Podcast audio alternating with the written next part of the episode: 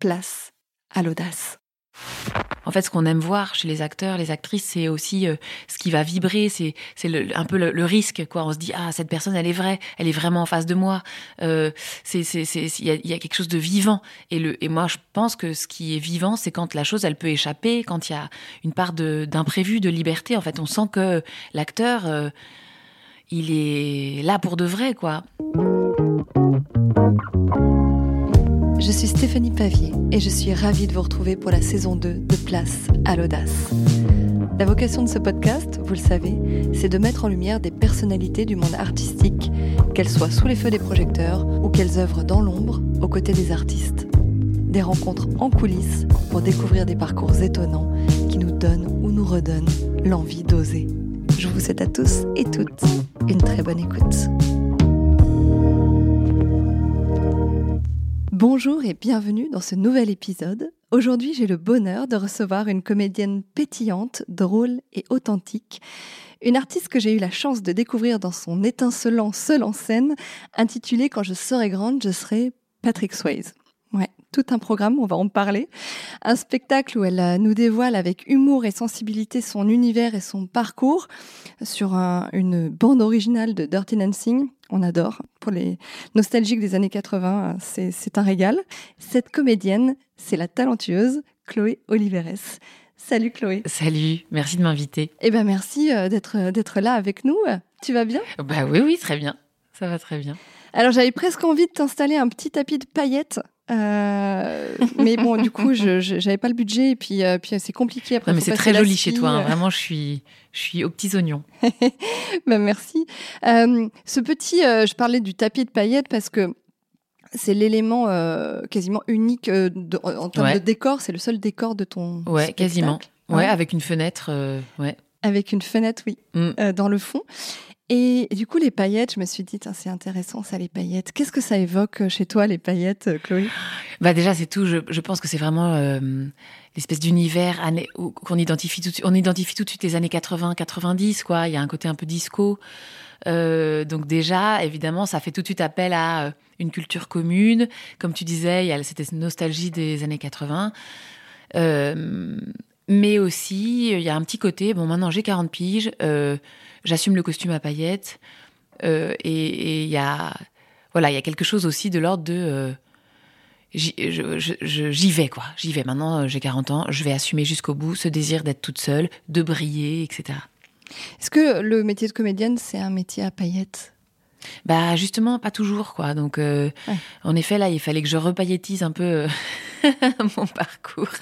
Non non, justement, moi j'imaginais ça quand j'étais petite. Je pensais vraiment évidemment comme beaucoup d'enfants qui rêvent à ce métier que ça serait paillettes et compagnie. Et puis en fait non, c'est plus de l'ordre de l'artisanat. Je dirais plus c'est l'ordre de la des copeaux de bois, hein, de, de la sûre du, menuisier. Euh, en tout cas en ce qui me concerne. Mais par contre, en effet, c'est je dirais pas que tout est désenchanté, mais euh, il y a aussi une part de travail, de labeur, de parfois de déception, etc., qui qui est pas que pailleté. Hmm. Le métier de comédienne, euh, c'est un métier que tu voulais faire euh, depuis toujours Comment c'est arrivé dans ta vie bah, C'est arrivé. Alors tu le racontes hein, dans le spectacle, on va pas trop spoiler, mais. Ouais. Bah, en fait, c'est arrivé effectivement par l'entremise des, des, des tonnes de, de, cassettes vidéo que je que je regardais quand j'étais chez ma mamie en vacances à, Toulouse tous les étés. Euh, elle voulait pas trop que je sorte parce qu'il faisait hyper chaud dehors. Elle avait peur que je prenne une insolation et donc euh, je restais la plupart du temps enfermée dans son salon et je regardais tous les films que je voulais. Il y en avait vraiment beaucoup. Et j'adorais en particulier les Disney et les comédies romantiques. Et à cette époque-là, les années 80-90, il y a eu profusion de comédies romantiques. Et je sais pas, je confondais la fiction et la réalité. Je pensais que les acteurs vivaient vraiment ce que je voyais dans les films, que c'était comme une sorte de petit documentaire où on filmait les gens en train d'avoir des aventures, etc. Et donc je me suis dit, bah ça a l'air trop cool comme métier, moi je veux faire ça. Enfin, si ça consiste à euh, vivre des histoires d'amour euh, toutes plus incroyables les unes que les autres, euh, je, veux, faire ce métier-là. Et voilà, et après ça m'a pas Évidemment, heureusement, euh, j'ai changé un petit peu d'objectif. Oui, parce que ton objectif premier, c'était De vivre des histoires d'amour euh, avec Patrick Swayze. Ah oui. heureusement, j'ai grandi, j'ai mûri, j'ai pris des cours de théâtre euh, et je me suis rendu compte qu'il s'agissait d'autre chose. Mais quand même, il y a quand même ce goût de la fiction qui est resté et de vivre des choses incroyables. Et quand même, il y a un côté quand on joue, quand même on vit des choses. C'est pas genre je ne suis pas folle, vous savez, bonsoir. C'est pas c'est pas Foresti qui limite à Gianni qui fait plus la différence entre fiction et réalité, mais quand même le cerveau, le corps passe par des émotions intenses, passe par des histoires incroyables, etc. Donc il en reste quelque chose, ça nous imprègne quand même. On mmh. traverse des trucs. Moi, il y a des spectacles, je sors de jouer qui ont été intenses ou éprouvants euh, émotionnellement et je me sens comme purgée un peu. Enfin, donc euh, il y a quand même cette, on traverse quand même des mmh. histoires. Oui. Et on les vit quand même un peu. Qui impactent euh, mmh. aussi les autres. Et nous, quoi. Bah oui. Quand tu as, tu eu cette envie de devenir comédienne, euh, je crois que tu t'es mis en mode euh, combattante, quoi. en mode warrior. Euh, parce que je crois que ton père t'a dit, enfin, tu disais que tes parents étaient plutôt, ne t'ont pas en tout cas interdit cette voie. au contraire, t'ont plutôt soutenu. Par contre, je crois que ton père t'a dit, Ouais, ça sera voie, royale, quoi. Il faut vraiment que tu. Euh, ils avaient hyper peur, évidemment, que je travaille pas, comme on sait que c'est un mm. métier très difficile d'accès et qu'on est beaucoup à vouloir le faire. Et comme euh, ils y connaissaient rien parce qu'ils venaient pas de ce milieu, ils avaient juste entendu parler, comme tout le monde, du Conservatoire national, quoi. Hein, Jouvet, etc. C'était un peu à l'ancienne, comédie française et tout ça. Donc mon père m'avait dit, ok, mais je veux vraiment que tu fasses tout pour. Euh, pour rentrer dans les meilleures écoles. Pour lui, c'était l'assurance que je travaille, en fait, mm. puisqu'il voyait bien qu'il y avait une part d'aléatoire que, qui était difficilement maîtrisable. Il disait, bon, faut que tu mettes toutes les chances de ton côté, quoi. Donc, en effet, et puis moi, comme j'étais très bonne élève et très... Euh, j'avais envie de bien faire, et puis moi aussi, j'étais angoissée. Euh, je me disais, mais c'est vrai que ça a l'air de reposer quand même sur des choses... Euh, qui sont de l'ordre du hasard, du désir. comment je vais faire pour mm. rendre, pour rationaliser un peu le truc? Donc effectivement, j'ai travaillé comme un, comme un ours, comme je dis. Euh, j'ai vraiment énormément travaillé et je me suis dit, euh, voilà, il faut que je mette, euh, enfin, faut que je sois vraiment la plus forte possible, en fait, que, que, que, que, que je réussisse ces concours, que j'ai beaucoup raté. Puis j'ai fini par réussir le conservatoire, le concours du Conservatoire national de Paris. Donc j'imagine que c'est une vraie école, et puis plus on en passe, et plus on fait aussi face à une forme d'échec, euh, je mm. mets entre guillemets parce que tout dépend ce qu'on va mettre derrière ça, mais euh, en tout cas de pas être retenu, etc. C'est aussi de le voir comme une forme de, laboratoire. Euh, je crois que tu me disais que c'était aussi un accélérateur de progrès. Oui, c'est vrai. Ces concours-là. Oui, c'est vrai. Bah, en tout cas, pour moi, le conservatoire, les concours des, des écoles, ça m'a vraiment. J'ai tellement travaillé.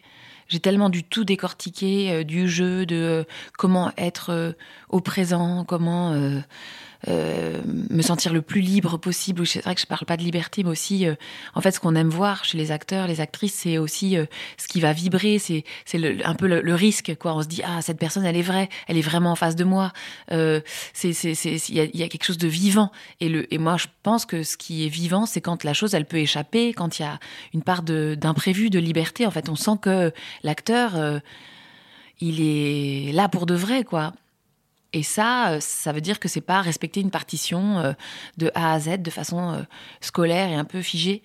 Donc, donc tout ça, j'ai dû essayer de comprendre comment ça fonctionnait, mmh. essayer de, de, de, travailler pour être dans cette disposition-là, ce jour-là, à 9h50, après avoir vu la, la comédienne d'avant qui avait l'air géniale, etc., et de se dire non, c'est pas grave, moi je vais y aller. Enfin, bref. Et en fait, ça, bah, ça m'a fait comprendre des choses qui me servent encore. Hmm. Euh, et, et, puis aussi, bah, j'ai été au contact des textes, j'ai travaillé énormément de scènes, j'ai travaillé avec énormément de partenaires, de gens, etc. Et je pense que j'aurais pas autant travaillé si j'avais pas eu ces échéances-là. Mais bon, c'est pas une recette absolue. C'est en tout cas pour moi, ça a été le cas. Et euh, je sais plus si c'était dans le cadre d'une audition, mais on t'a demandé de déborder. Ah oui, non, c'était mon prof au conservatoire, euh, Daniel Mesguich, qui donc comme je disais, moi je suis très scolaire, c'est aussi pour ça que c'est beaucoup passé par le travail, mais y compris le travail sur moi, hein, de, progresser comme comédienne. Et euh, je travaillais une scène avec lui, et euh, un jour je lui passe la scène, et il fait, bah, je te mets 20 sur 20. 20 sur 20, c'était parfait. Et il dit ça avec un peu, un peu d'ironie, enfin comme si euh, j'étais un enfant, et, il me dit et il me dit, mais en fait, c'est pas, c'est pas bien. C'est pas ça que je demande. C'est pas ça qu'il faut faire. Les acteurs, on n'attend pas qu'ils soient parfaits. On n'attend pas euh, qu'ils aient tout bien fait comme. Je... Là, t'as tout bien fait comme je t'ai demandé. Je peux reconnaître toutes les indications que je t'ai données la dernière fois. Et il dit, mais en fait, c'est pas ça être acteur. Euh, il faut que tu me débordes. Il faut que tu reprenne à ta sauce. Il faut que tu me désobéisses. En fait, moi, je, je t'ai donné des indications, euh, je t'ai donné mes idées sur la scène, je t'ai, je t'ai, voilà, je t'ai donné un chemin. Mais si t'en fais rien, t'es juste un petit pantin, quoi. T'es, Pinocchio, c'est pas vivant. Enfin, j'ai chialé pendant trois jours parce qu'il avait, il avait mis le doigt sur un truc tellement mm. vrai, qui était effectivement ce côté de, et ça avait été, je pense, aidé par, euh, par, ce que me disaient mes parents, par exemple, de il faut que tu sois là, faut que tu travailles, il faut que tu sois euh, au conservatoire, il faut que tu fasses ci, il faut que tu fasses ça, comme si tout ça était un chemin rationnel, balisé, où euh, A plus B égale super comédienne. Non, en fait, finalement, c'est plus... enfin, malheureusement ou heureusement, j'allais dire malheureusement, hmm, j'ai encore un petit peu de travail à faire. en fait, il s'agit pas de tout bien faire comme il faut. Hmm. Et le problème, c'est que quand on a été hyper habitué à être scolaire, à bosser, à vouloir que les choses aussi elles se résolvent, euh, à vouloir qu'il y ait des solutions. Euh, bon bah, euh, euh je sais pas, j'arrive pas à faire mon grand écart. Bon bah, je vais, je vais, je vais faire des deux fois plus d'assouplissement et puis un jour j'arriverai à faire mon grand écart. Mais non, en fait, être libre, être spontané, être au présent, être créatif, être inspiré. Bon bah, ça peut pas tellement, il y a pas tellement de recettes toutes faites quoi. Bref, il a mis le doigt sur ce truc-là. Et ça a été hyper important, hyper important dans mon parcours. Parce que, bah, parce que je me suis dit, bah ouais, en effet, quoi. Il faut passer de la bonne élève, la petite fille obéissante, à l'être humain qui, euh, qui va travailler avec, ce qu'il est. Et ses imperfections. exactement, c'est ce que j'allais dire, y compris et surtout, en fait, dans ses, dans ses imperfections. Et d'ailleurs, il nous disait souvent ça, Daniel. Et, et d'ailleurs, il était un peu incompris, mais il, ça l'énervait les cours de, de yoga, de danse, de machin, de trucs, parce qu'il disait, mais en fait, vous n'êtes pas des athlètes. Moi, je veux que vous fumiez des cinq paquets de clopes et que vous, vous buviez du whisky. Et évidemment, ah c'était pas vrai. Mais c'était une façon de dire, en fait, une voix d'acteur, euh, en fait, elle peut avoir des nodules parce que ça va faire le grain de la voix. Hmm. Et c'était une époque où on voulait nous faire passer chez l'orthophoniste pour corriger nos défauts, euh, euh, tu vois, d'élocution. Hmm. C'était l'époque où euh, il y avait un côté, un, esprit sain dans un corps sain, et il disait, mais en fait, c'est toutes vos rugosités qui vont faire aussi les acteurs que vous êtes, et ce que les gens aussi vont aimer. Donc, évidemment, ne vous mettez pas à fumer 5 paquets de clopes par jour et à picoler, mais c'était une façon de nous dire, ne soyez pas trop lisse, quoi. N'essayez pas de... Ouais, ou de rentrer dans une... Dans un moule. Dans une sorte de norme. ouais qui, euh, qui n'est pas représentatif de la vie, parce que bah, le, le, théâtre, le cinéma, c'est la vie en augmenté, euh, j'ai envie de dire. Ouais, c'est euh, ça. Et puis ce qui va faire la, la singularité d'un artiste, c'est aussi ce qui va nous plaire chez lui. Mm. C'est pour ça qu'on va aimer Yolande Moreau, parce qu'elle a quelque chose de tellement singulier, tellement spécial. c'est pour ça que on aime Jane Birkin, c'est parce qu'elle a un accent de ouf. et que heureusement que personne lui a, a, matraqué, enfin l'a matraqué pour qu'elle mm. parle tout bien parfaitement français. Enfin, je veux dire, en fait, c'est vrai que finalement, quand on, regarde les acteurs ou les artistes qu'on aime, c'est ceux dont on perçoit euh, euh, effectivement les, les, singularités, les saillies, les imperfections. Enfin, c'est ça, c'est pas très intéressant de voir des gens euh, formatés, quoi. Hmm. Et donc là, tu nous parlais de cette époque où donc tu étais au conservatoire, donc là tu avais réussi l'audition. T'as dû être hyper contente. Ouais, c'était incroyable. Et à la fois, j'avais un complexe de l'imposteur de ouf. Parce que comme j'avais beaucoup travaillé, je me disais, bah en fait euh, quand je vais rentrer au conservatoire ils vont se rendre compte en trois secondes que je suis nulle en fait. Parce que là je l'ai eu parce que j'ai beaucoup travaillé mais euh, je vais pas pouvoir tout le temps euh, produire la même chose etc donc j'avais un énorme complexe de l'imposteur et un sentiment d'illégitimité qui me poursuivait malgré tout. Hmm. et ma prof à l'époque Catherine Hirsch qui, m'avait fait travailler pour les concours qui avait qui m'avait vraiment accompagnée dans tout ça m'avait dit écoute Chloé euh, eh ben on s'en fout. Peut-être qu'ils t'ont prise pour faire le ménage. Mais maintenant, t'y es et tu vas en profiter. Et elle avait eu trop raison. Plutôt que d'essayer de me dire mais non, t'es légitime, t'as ta place, elle m'avait dit et alors? Maintenant ils t'ont prise, tant pis pour eux. Et en fait, elle avait triché avec euh, ce complexe de l'imposteur et je m'étais dit ouais, elle a raison en fait. Finalement, ils peuvent plus me virer. Je suis dedans maintenant. Je, suis dedans maintenant. Donc même si je suis nulle, eh ben tant pis, je vais euh, je vais prendre tout ce que je peux, je vais progresser le plus possible, je vais vraiment essayer de tout attraper et puis, je, serais moins nulle en sortant. Hmm. et euh, ce complexe de l'imposteur, il est, euh, il est c'est compliqué parfois de s'en débarrasser parce que j'ai Mm. l'impression qu'à chaque nouvelle expérience, en fait, c'est aussi euh, bah, notre fragilité Totalement. face à, à l'inconnu. Et euh, Ouais.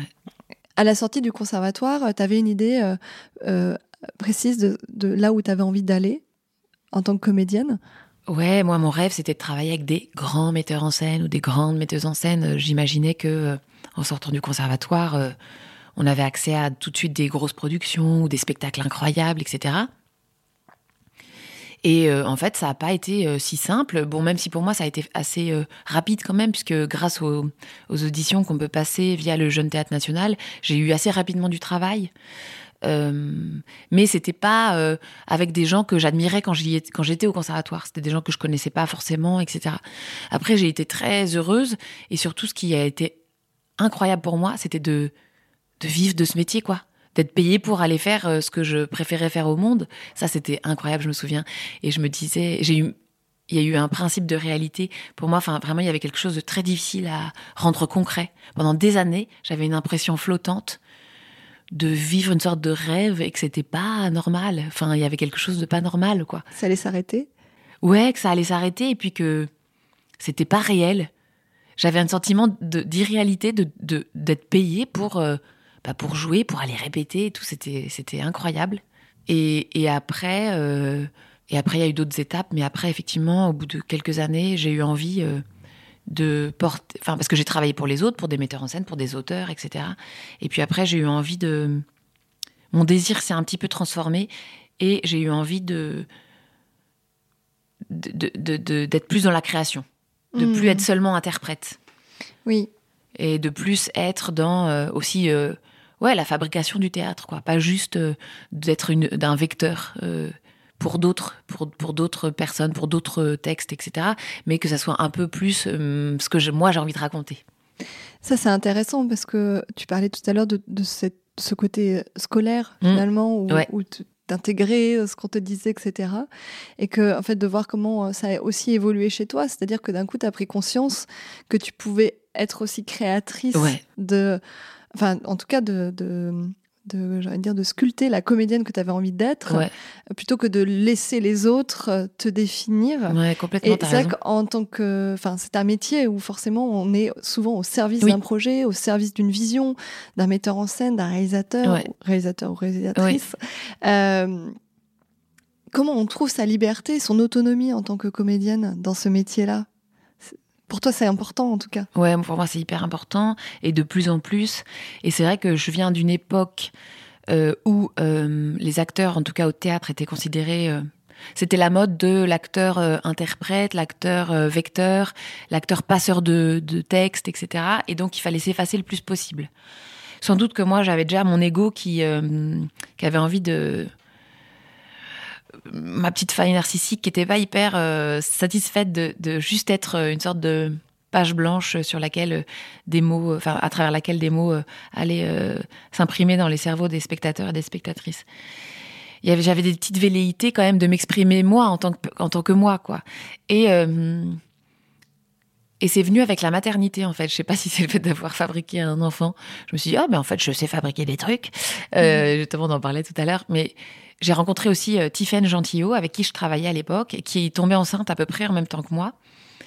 Et euh, on a senti. euh, c'est aussi passé par une sorte d'urgence. On s'est dit, ben là, euh, quand t'es comédienne et que t'es enceinte, bah, en fait, t'as moins de boulot. même tu peux carrément ne plus être comédienne du tout. On voit qu'il y a un décrochage des actrices au moment de la maternité.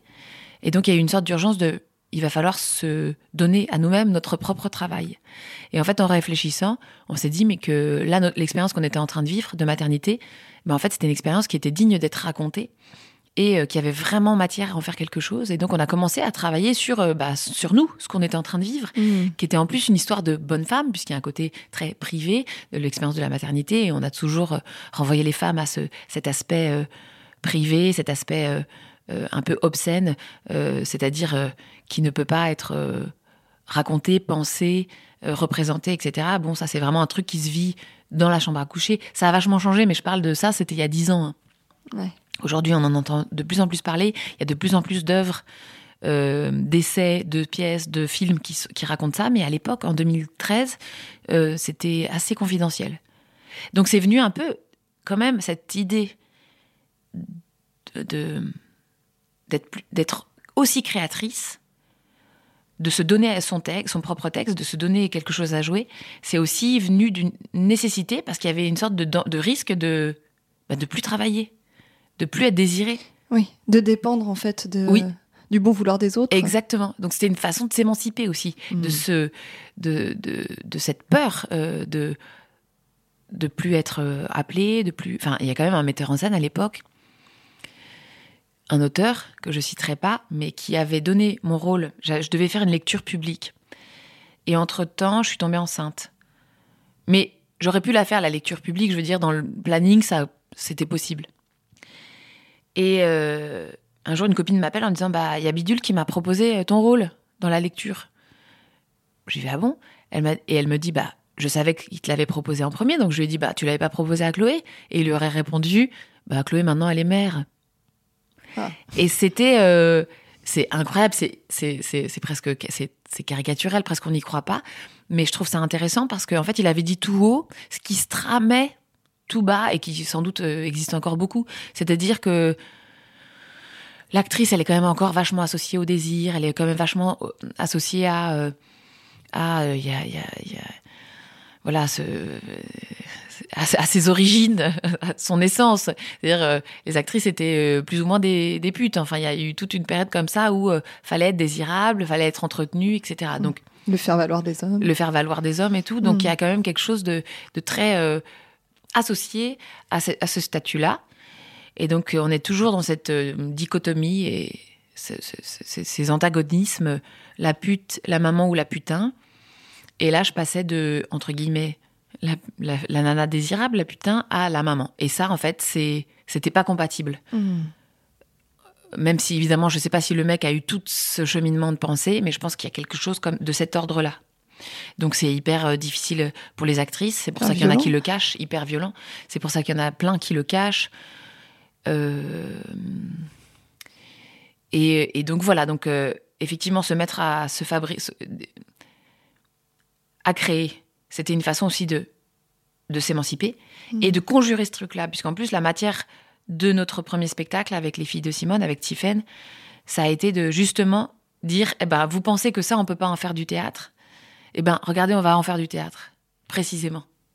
Les filles de Simone, pour repréciser, c'est un collectif? Ouais, c'est un collectif euh, de théâtre féministe que j'ai cofondé donc avec Tiffaine Gentillot, puis avec Claire Fretel, et on a fait avec euh, toutes les trois, on a voilà dirigé une compagnie qui existe encore, mais que moi j'ai quittée au bout de huit ans, avec lesquels, avec cette compagnie, on a fait quatre spectacles où les points de départ à chaque fois étaient des questionnements euh, féministes en tout cas. Donc il y a eu le, donc la maternité, puis le deuxième spectacle c'était sur le corps des femmes, les secrets d'un gainage efficace. Ensuite on a fait un spectacle sur la sexualité et la puberté qui s'adresse aux adolescents, qui s'appelle la reproduction des fougères, qui continue à se jouer mais uniquement dans les collèges. Mmh. Et euh, le dernier spectacle qu'on a fait, ça s'appelle euh, Derrière le hublot se cache parfois du linge, et ce spectacle il continue à tourner. Et là c'est sur le couple hétérosexuel. Mmh. Et ça, tu me disais que c'était, euh, en termes d'approche, c'était de l'autofiction, hein, c'est ça? C'est-à-dire vous partiez de euh, votre vécu ouais. et, euh, et vous tiriez le fil de ça pour en créer des histoires, c'est ça? Ouais, il y avait une jonction entre une question de société, ou mmh. une question souvent soulevée par, par la pensée féministe ou les, voilà, les, les, les courants de pensée féministe, et on essayait de faire la jonction avec nos expériences vécues et de trouver voilà cette espèce de, point de jonction entre une question de société ou une question politique et notre intimité. Et il y a, un va-et-vient comme ça dans les spectacles. Et donc ça, ça m'a vachement formé à l'écriture aussi, à travers ce travail, parce qu'on écrivait beaucoup collectivement, et la mise en scène également.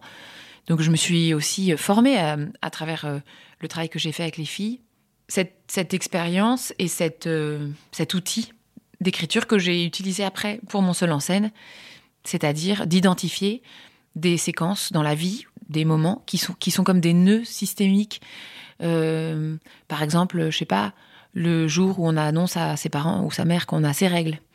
On se rend compte que c'est des expériences qui sont très partagées et qu'il y a des choses qui se retrouvent dans plein de mmh. récits et que en fait le fait de le raconter à la première personne et de s'en souvenir précisément, eh ben souvent ça va faire écho à plein d'expériences vécues, plus ou moins de la même manière.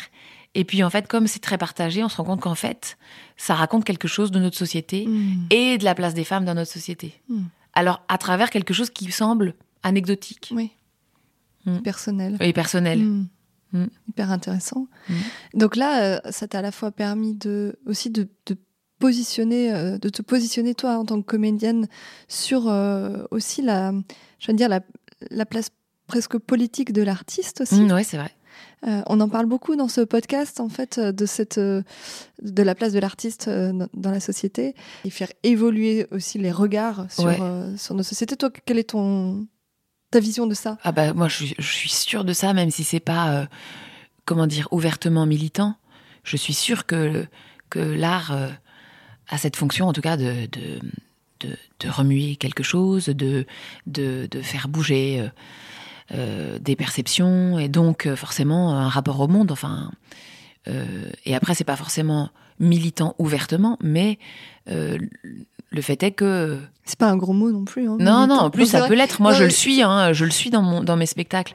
C'est. euh, je, je, comment dire je, Euh, Non, mais en fait, je, je- je rebondis là-dessus parce qu'on on a tendance souvent à atténuer Oui. ce, ce mot Oui, euh, parce qu'on Oui. va nous mettre un peu du côté Oui, oui, c'est vrai, t'as raison, t'as raison. hystériques. tu non, vois. non, mais c'est clair, t'as raison. En plus, moi, je le suis vraiment ouvertement, mais je me dis que même quand l'art a l'air de ne servir à rien, justement, le fait qu'il ne euh, serve pas, qu'il soit pas dans une sorte de, de profit immédiat, euh, il permet de.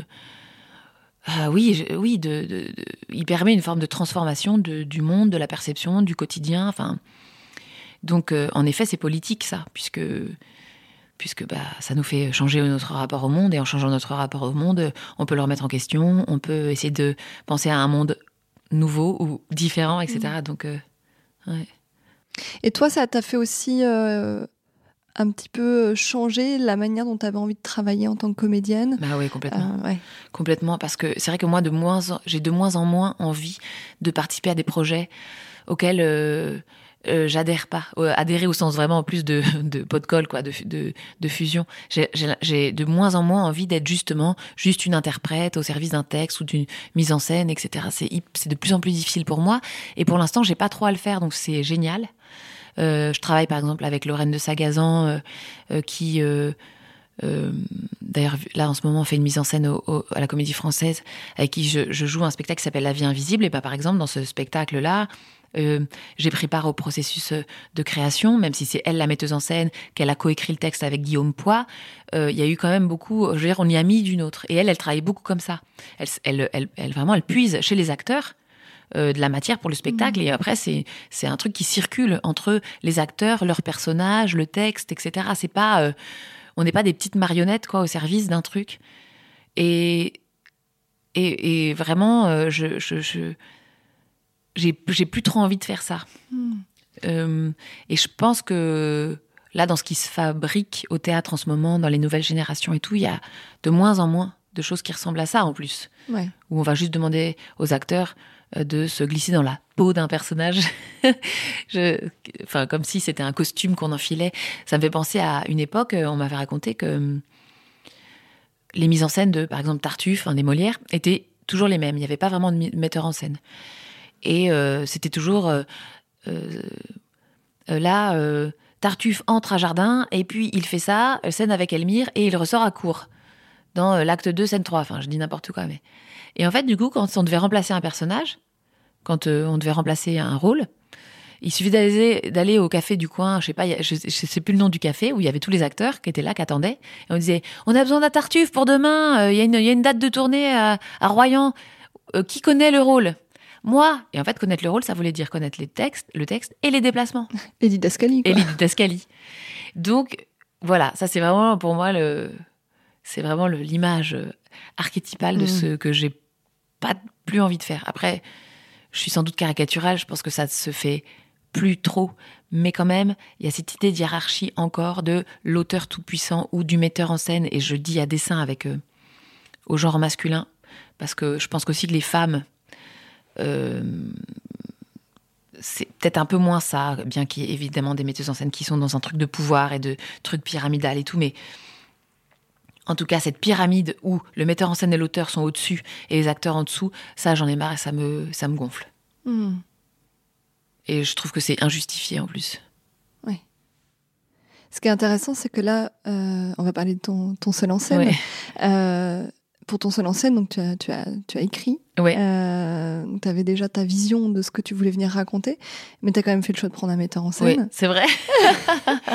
Et t'as pas choisi n'importe quel metteur en scène. Alors, on le connaît un petit peu parce qu'il est passé Oui, dans ce passé podcast il a pas très longtemps. Il s'agit de Papy, Alain Ouais. Degois, euh, qui euh, vient plutôt, lui, d'un univers euh, qui est celui de, de l'impro au départ, et qui a par ailleurs accompagné d'autres, euh, d'autres, euh, je veux dire, solistes en scène. Oui. Oui. Qu'est-ce qui t'intéressait dans son, dans son approche? Pourquoi tu l'as choisi lui? Euh, en, Comment- fait, en fait, comment vous êtes choisi? Parce Ouais. que c'est aussi une rencontre Oui. hein, complètement. dont on parle. Euh, alors, au départ, euh, j'avais encore mon petit complexe de l'imposteur. Je m'étais dit, bon, là, j'ai j'ai fait des spectacles avec les filles de Simone, mais écrire un spectacle vraiment toute seule, euh, je n'en suis pas capable. Je ne sais pas écrire. Enfin, voilà, je suis repartie comme en 40. Et on m'a... Et je me suis dit, il faut que quelqu'un m'aide. Il faut que quelqu'un m'aide. et, euh, et donc, j'ai été frappée à plusieurs portes, euh, des femmes, autrices, metteuses en scène. Et puis, on m'a conseillé Papy, une copine à moi, Claire euh, Méchin qui, joue dans les Blondes Blondes Blondes, elle m'a dit mais papy, il est génial, il a travaillé avec Blanche Gardin, avec Jamel Debbouze, avec Marc Fraise, c'est vraiment un mec super, il est hyper fort pour faire ce que tu veux, c'est-à-dire ce que tu cherches, t'accompagner dans ton processus de création de ton seul en scène. Parce que j'avais pas besoin de quelqu'un en fait qui écrive pour moi, même si dans les moments de doute, je me disais je veux que quelqu'un m'écrive mon truc et puis voilà, ça sera fini. C'était vraiment pas le but. Mais j'avais quelqu'un, j'avais besoin de quelqu'un qui m'accompagne, quoi, qui me montre un peu le chemin, qui qui me qui, qui m'aide à faire des choix, qui me donne confiance, etc. Donc j'ai rencontré plein de gens et puis j'ai rencontré Papy et je le connaissais pas du tout. Et en fait, je suis sortie de la séance de travail galvanisée avec plein d'idées. Je me sentais plus gonflée que en y allant.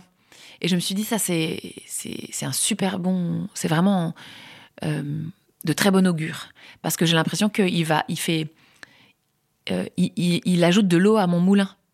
Alors que j'avais fait d'autres séances avec d'autres gens où je me sentais un peu angoissée en sortant, un peu en, en questionnement, un peu genre mais est-ce que j'ai la bonne idée? Ah, Finalement, ce que j'ai envie de Mhm. raconter c'est pas intéressant. Ah mais je vais pas y arriver, etc. Donc ok, non vraiment red flag. Et avec lui c'était un peu genre bah bah ouais vas-y quoi, vas-y.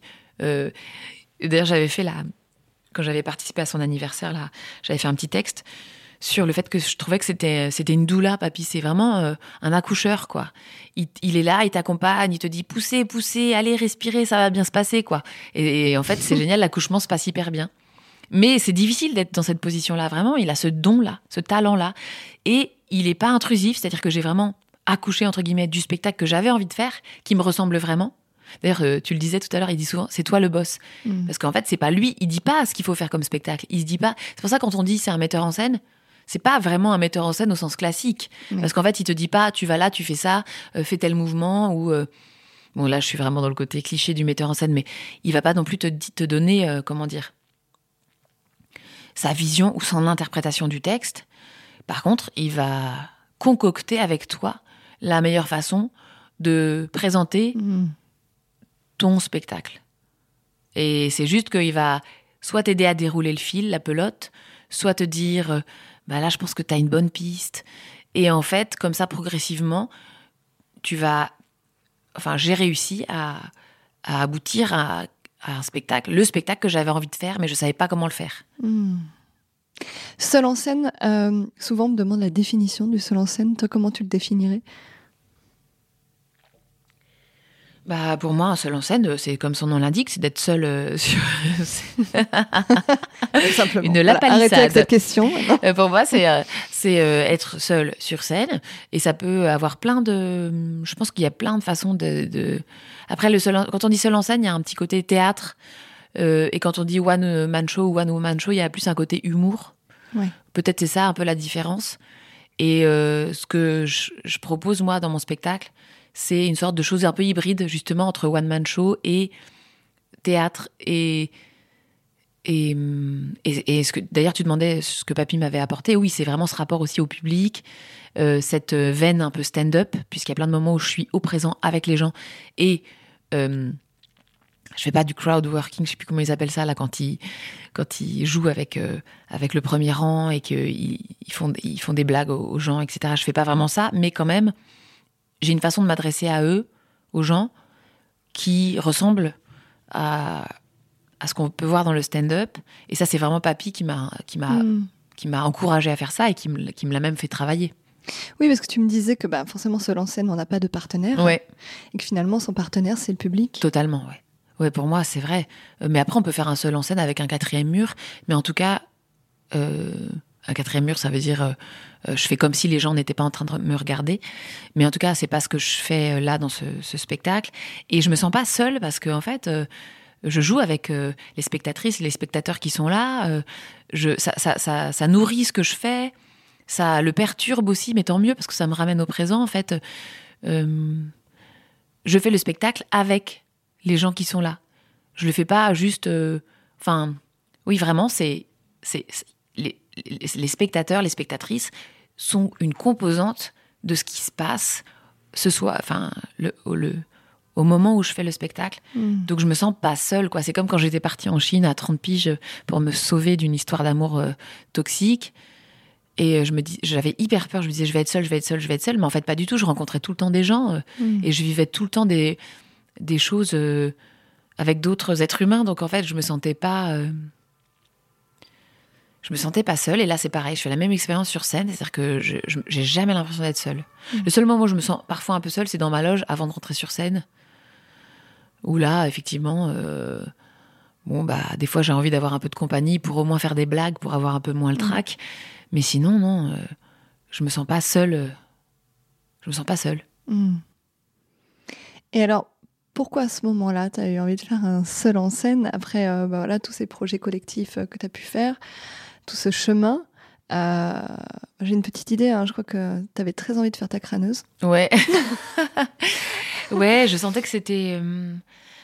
J'avais l'impression que c'était l'aboutissement d'assumer quelque chose. C'est-à-dire que oui, ce désir, cette espèce de faille narcissique que j'avais depuis petite de, de sentiment d'exister parce que parce qu'on me regardait ou qu'on m'applaudissait ou qu'on m'écoutait.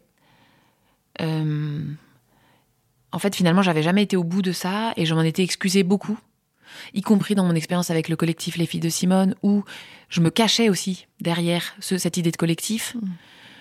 Et même ce collectif, tout simplement, et où j'assumais pas aussi mes désirs euh, et peut-être aussi ma créativité. Euh, et parce qu'aussi j'avais peur qu'on me traite de crâneuse. Enfin bon, après, voilà, je raconte tout ça dans le spectacle, mais en gros, je me suis dit peut-être maintenant, t'as 40 ans, il est peut-être temps d'assumer de mettre son costume à paillettes et de dire euh, ce que t'as envie de dire, de te présenter aussi comme t'es, euh, même avec ton désir de, faire ta crâneuse, même avec ta faille narcissique. Mm. Et c'est pas facile à assumer, même là, de, le dire, de te le dire. Euh, mm. J'ai hyper peur qu'on pense que je fais ma crâneuse. Et à la fois, euh, je pense que vraiment, euh, pour moi, le salut va passer par le fait d'assumer ça aussi. D'assumer aussi d'avoir envie d'être écouté, euh, d'être entendu pour moi-même, avec mes mots, etc. Mm. J'avais relevé une phrase dans ton spectacle où tu dis J'ai peur de disparaître si vous me regardiez pas. Je serais même pas sûre d'exister. Ouais. Ouais, bah ça c'est vraiment exactement, euh, je pense, euh, le, le cœur de, je pense, ma plus grosse névrose. C'est euh, c'est effectivement, je me suis vachement construite avec le regard des autres, d'abord de mes parents, et avec une sorte de terreur de disparaître si j'étais pas au centre de l'attention.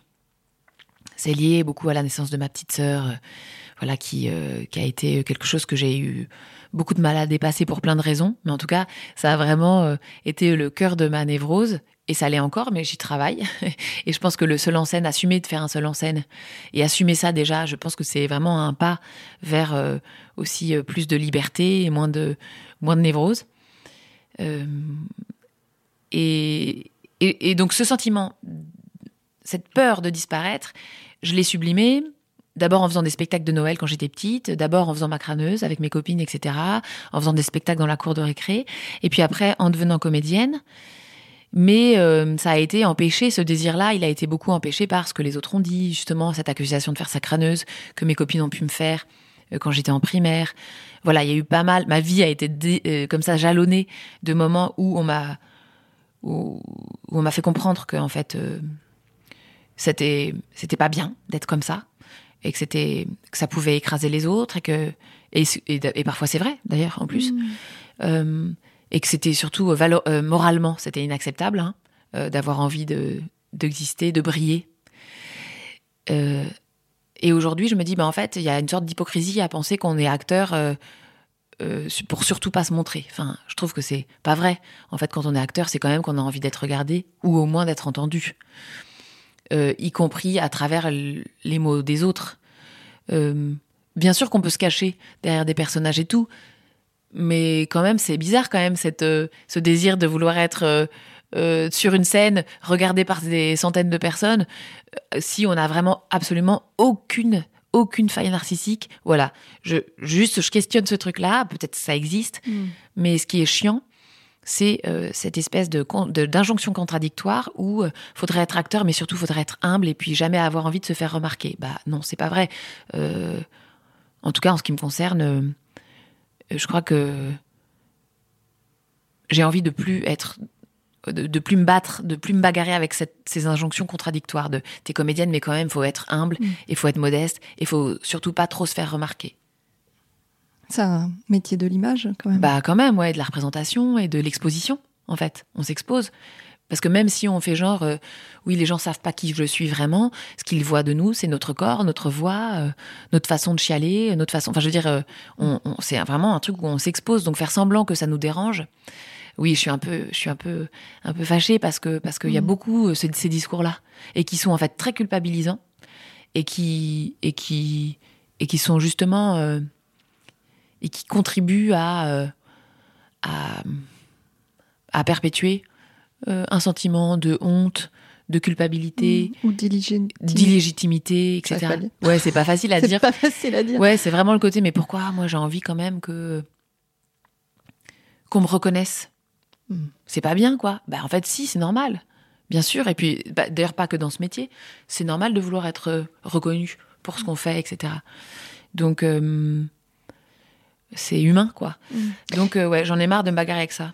Est-ce que tu penses que c'est un une question qui, qui, te touche aussi en tant que femme particulièrement parce que euh, bah, le, rapport à l'image il est quand même pas le même entre les femmes et les hommes et dans ce métier on, le sait euh, euh, on n'a pas tout à fait la même place quoi oui oui en tout cas ce, qui, ce que je trouve intéressant dans ce que tu la remarque que tu fais c'est aussi que les femmes sont prises tout le temps dans cette injonction contradictoire de faut être belle désirable mais il faut pas que ça se voit faut pas, faut pas qu'on voit que tu as envie d'être belle et désirable. Il y a, y a une injonction de la société qui, euh, voilà, euh, euh, pousse les femmes à s'objectifier ou en tout cas à, mettre en valeur l'aspect de soi qui va séduire, qui va être soumise la féminité, voilà, qui va être soumise au regard des autres, etc. Et en plus, on attend et en plus, nous les femmes, on attend beaucoup des autres qui nous accordent une valeur, euh, la valeur et qui nous valident en tant que que femme désirable, etc. Et à la fois une femme qui euh, qui bah, va jouer de ces codes-là ou qui va montrer qu'elle euh, elle a envie de plaire, et d'être désirable et d'être appréciée, etc. Elle est traitée de connasse, de salope. Euh, ou de putain. de putain, exactement. Et surtout, enfin, on voit comment tout le monde s'en moque, etc. On voit comment sur les réseaux sociaux, euh, les nanas qui, euh, je sais pas, font des comptes Instagram, de trucs de beauté, tout le monde les traite de débiles. Donc en fait, c'est intenable. C'est-à-dire que c'est intenable. Mm. C'est-à-dire qu'on est vraiment prise en étau. Donc en effet, moi je pense que peut-être une des libertés, c'est de de tracer son chemin à travers ça. Ouais, d'essayer de trouver où situe son désir, quoi. D'aller le plus possible vers, euh, vers son désir. Bon, j'ai envie d'avoir des ongles roses euh, fluo. Peut-être que je vais pas trahir ma cause féministe si j'ai mes ongles fluo. Euh, bon, je sais pas. Bon, je suis en plein. Donc on peut être midinette et féministe. On peut être. Et merci. Comment t'appelles ça d'ailleurs? Midiniste. J'adore ce mouvement. Je peux le rejoindre? Avec plaisir. Donc ça, c'est vrai que ce sont, des choix. Ça m'amène à te poser cette question. Euh, cette petite question récurrente dans le podcast, mais avec tout ce que tu nous racontes là, de, frayer son chemin dans toutes ces injonctions et dans ce, ce, métier quand même qui qui est encore pétri de stéréotypes et, voilà comment aujourd'hui toi tu définirais l'audace? Ce qui me vient en premier, c'est ce que je disais, aller vers son désir. Et euh, j'ai l'impression que les gens libres, parce que moi, audace, pour moi, il y a, une histoire de liberté. Et j'ai l'impression que les gens libres, c'est les gens qui euh, aussi euh, arrivent à faire fi des attentes extérieures et du regard des autres. Et c'est hyper dur. Moi, je trouve ça vraiment dur et je me bagarre tout le temps avec. Mais l'audace, c'est de s'en foutre, quoi. De ce qu'on va dire, de ce qu'on va penser, de ce que les autres vont penser. C'est trop dur, mais je sais pas.